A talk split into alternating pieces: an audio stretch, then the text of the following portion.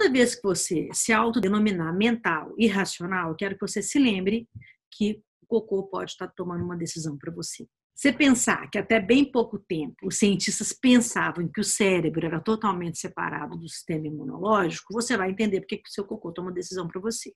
Só que foi no Ocidente essa descoberta é recente, mas no Oriente, nas raízes, principalmente no Ayurveda, é, isso já tinha sido descoberto.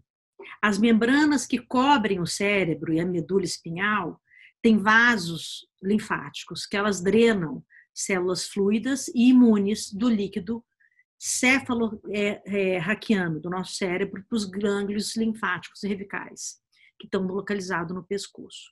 O nosso organismo, ele também ajuda a enviar essas mesmas ordens, promovendo química e, inclusive, podendo ser determinante para o nosso convívio social. Uma pesquisa da Escola de Medicina da Universidade da Virgínia, eles revelaram que o nosso sistema imunológico está diretamente ligado ao desejo de, de interagir ou não com outras pessoas. Porque nós somos sociais e somos biológicos. Quem regula essa ação biologicamente é o nosso sistema imunológico. Eu até brinco que eu gostaria de criar um novo tipo de RH nas empresas, né? É, justamente com entrevistas que não fossem só para descobrir se o candidato tem soft skills ou hard skills, mas human skills e conhecedor de si mesmo.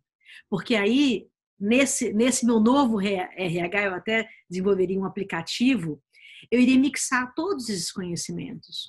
Porque uma pessoa sem imunidade, ela vai ser um líder debilitado. Então, o sistema de imunidade tinha que ser olhado desde o início e ensinado a resolver o sistema imune. É muito interessante, você vai perceber que quando a gente está juntando grupos diferentes, porque também somos sociais, a gente quer juntar em grupos e o nosso sistema imune ele fica de olho se tem alguém doente ou que tem algum patógeno, ou um vírus, ou uma bactéria que vai destruir o grupo da gente.